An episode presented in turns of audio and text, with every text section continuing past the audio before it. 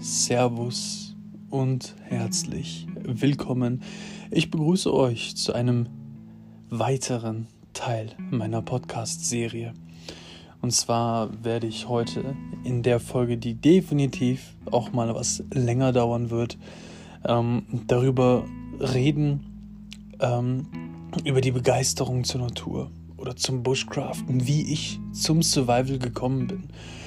Und zwar habe ich mich jetzt mal gerade ganz entspannt hier hingesetzt und äh, um euch einfach mal diese Story zu erzählen. Ich war schon immer naturbegeistert. Ich bin praktisch, äh, also mein zweiter Lebensraum war der Wald schon immer und habe es im Laufe des ganzen Job Tages und äh, den ganzen, der ganze Alltag mit dem, mit dem Job zu tun hat und irgendwann aus den Augen verloren. Also ich habe erstmal meine Ausbildung gemacht, dann irgendwann zum Kaufmann für Marketingkommunikation. Nachdem ich mein Abi beendet hatte, dazwischen noch ein freiwilliges soziales Jahr hatte. Das hieß in dem Jahr zwar BFD und nicht äh, FSJ. Ähm, das wechselt immer von Jahr zu Jahr ab damit man es kategorisieren kann.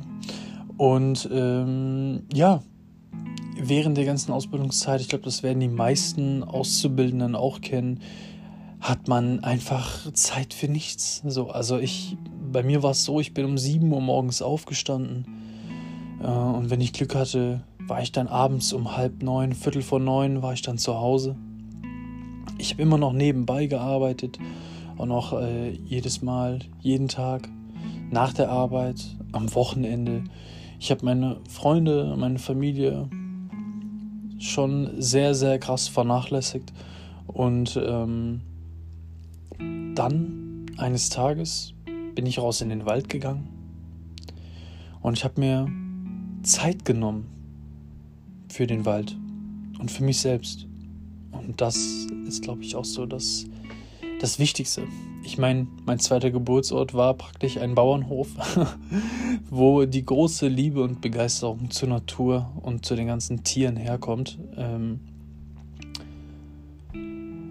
war ich so froh, wieder im Wald zu sein und, und was zu unternehmen. Ich bin auf mich allein gestellt und ähm, zu dem Zeitpunkt war ich dann auch tatsächlich noch Single nach der Ausbildungszeit und dann ging es äh, natürlich weiter und weiter und weiter. Und ich habe mir immer mehr wieder mehr Gier gekauft, Zubehör, natürlich auch einen neuen Rucksack, komplett neues Equipment, habe dann Touren unternommen. 2018 war ich mit meinem kleinen Hund.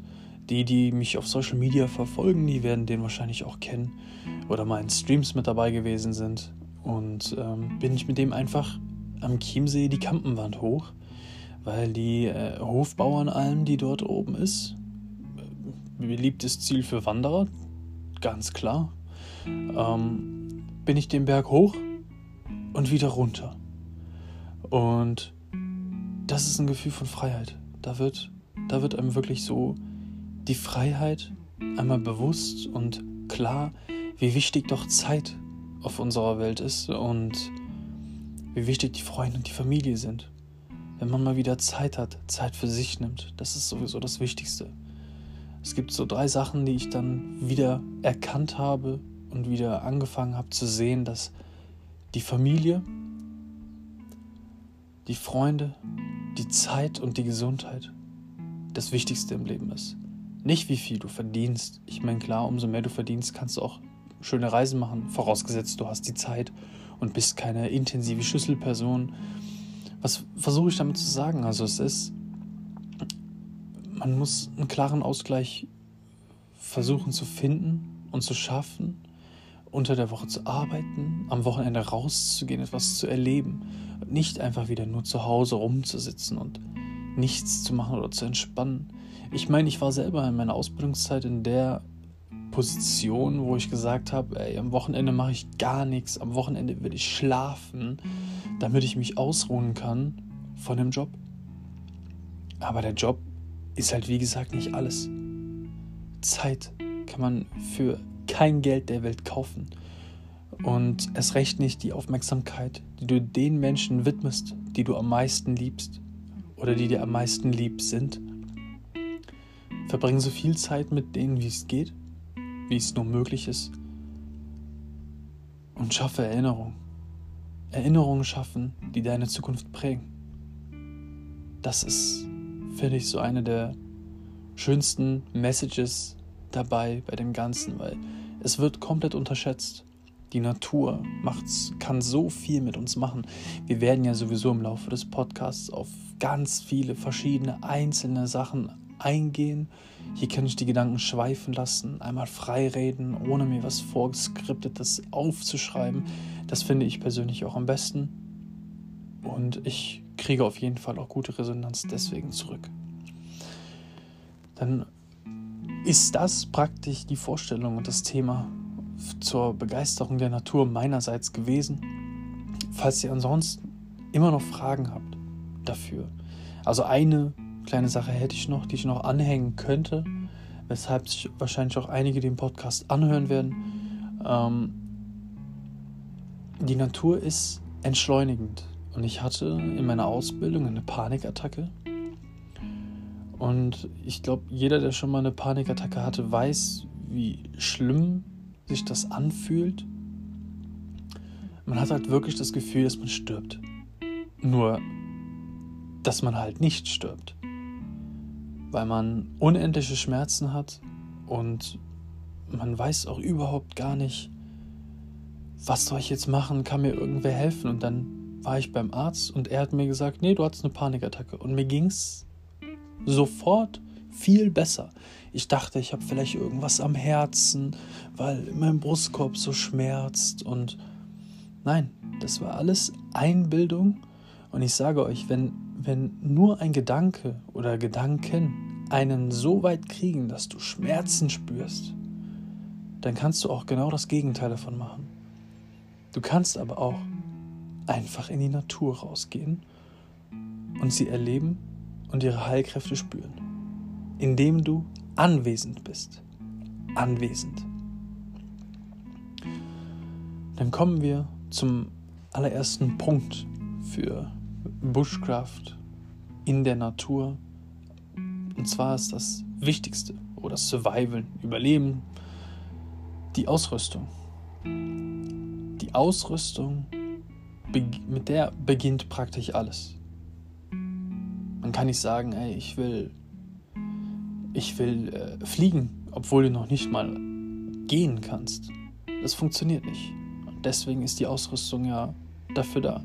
Es gibt einen ganz berühmten Satz, der mir immer in den Kopf kommt, und zwar ist der von Reinhold Messner.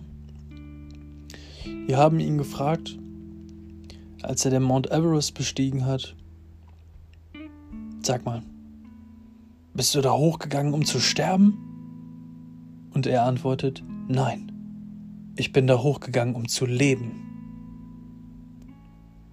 Und dieser Spruch hat sich so sehr in meinen Kopf eingeprägt.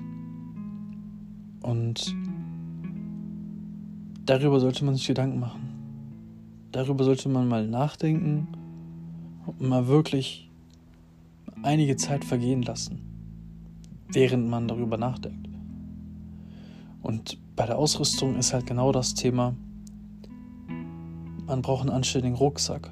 Einen Rucksack, auf den man sich verlassen kann. Mit anständigen Nähten. Als ich nämlich in den Bergen war, bin ich abgerutscht. Und hätte der Gurt sich nicht verhakt und an diesem Stein festgewickelt, oder hätten die Nähte nicht ausgereicht? Wer weiß, ob ich den Podcast aufnehmen würde. Ob ich das überhaupt geschafft hätte. Mein Hund in voller Panik starrt mich an. Er kann mir ja nicht helfen. Er kann mich ja nicht hochziehen. Ich wiege so um die 80, 90 Kilo und er vielleicht 6. so viel Power hatte der nicht. Natürlich auch, was auch noch dazu zählt, je nachdem, man muss halt differenzieren, in welchem Gelände bin ich. In welchem Gelände halte ich mich gerade auf? Was möchte ich machen? Bin ich in der kalten Jahreszeit unterwegs? Bin ich im Sommer unterwegs? Anständiges Equipment, beziehungsweise Kleidung, Hose, Jacke, Schuhwerk? Das ist auch immer eine wichtige Frage, die man sich als erstes mal stellen sollte. Oder wenn man jetzt weiß, ich werde nur in meinem Umkreis erstmal bleiben und da Bushcraften machen, Survival Training machen, die Natur genießen. Da muss man immer schauen, okay, auf welches Equipment kommt jetzt an, was brauche ich, was brauche ich nicht. Da muss man ganz klar differenzieren schon. Und äh, auch die Werkzeuge. Ich kann euch persönlich sagen, beim Bushcraften und Survivalen gibt es drei unerlässliche Werkzeuge, die wirklich, wirklich wichtig sind und die ihr auch auf jeden Fall benötigt. Das ist zum allerersten ein Messer. Das Thema haben wir auch schon mal in einem YouTube-Video bearbeitet und besprochen gemeinsam und geklärt.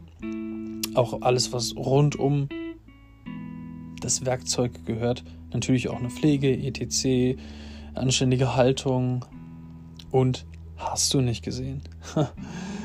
und ist auf jeden Fall das erste Werkzeug sollte ein Messer sein. Im Grunde, wenn du ein Messer hast, das schneidet, schneidet das Messer und du kannst damit arbeiten.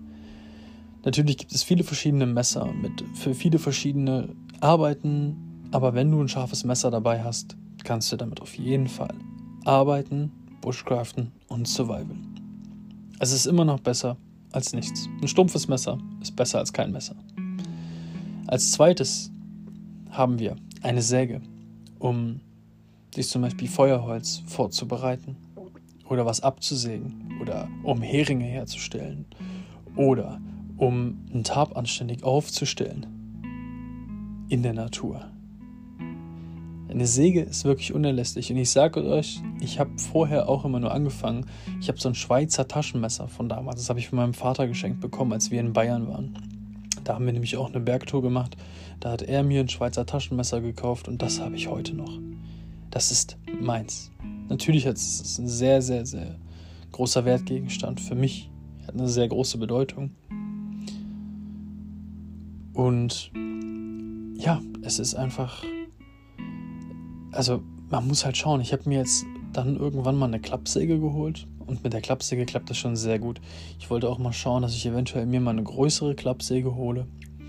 Dann ist aber auch wiederum die Frage, okay, was habe ich jetzt wieder für einen Rucksack? Ne? Wie kann ich das daran befestigen? Ich bin ein Fan davon, meine Werkzeuge draußen am Rucksack zu befestigen, sowie Messer als Axt oder Beil und auch die Säge um es halt immer sofort griffbere griffbereit zu haben. Ähm, da muss man halt auch wieder schauen. Das ist alles ein Kreislauf in sich, den man gut überdenken soll, schauen soll, okay, was brauche ich, was ist wirklich gut. Und äh, da muss man auf jeden Fall vorher erstmal drauf schauen. Aber ich bin auch ein Fan davon, einfach frei Schnauze mal raus in den Wald und dann wird man es schon merken. Man wird es merken, okay, was brauche ich, was brauche ich nicht. War die Säge jetzt scheiße? Brauche ich eine bessere Säge? Wie auch immer. Man muss es wirklich schauen. Und das dritte, habe ich ja gerade eben schon gesagt, ist ein Beil oder eine kleine Axt das ist auch wirklich halt, wie gesagt, einfacher, um Holzarbeiten zu machen, um entweder mit dem Rücken von der Axt zu betonen, wenn man sonst nur irgendwo morsches Holz findet, dann halt zu Axten oder grobe Arbeiten zu machen, Anspitzarbeiten, um einen Pfahl in den Boden zu rammen oder um Absteckungen zu machen für ein Camp, was man zum Beispiel jetzt ansiedelt oder erbauen möchte. Viele verschiedene Dinge die man mit der Axt braucht und vor allem natürlich die Holzbeschaffung. Ne? Wenn man jetzt einen größeren Baum hat, dass man auf der einen Seite schön mit der Axt reinhaut oder mit dem Beil und auf der anderen mit der Säge dann nochmal nachhilft, um den Baum zu fällen oder ihn zu Fall zu bringen und dann auf jeden Fall auch sich das Feuerholz zu beschaffen.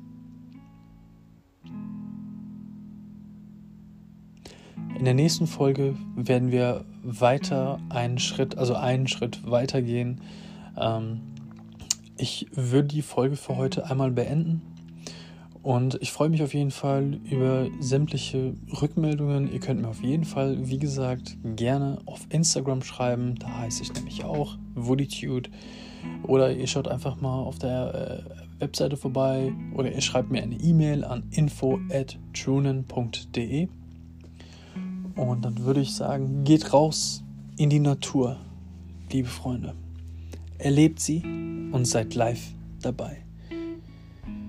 Viel Spaß, freut euch auf den nächsten Podcast und bis zum nächsten Mal. Bis dann.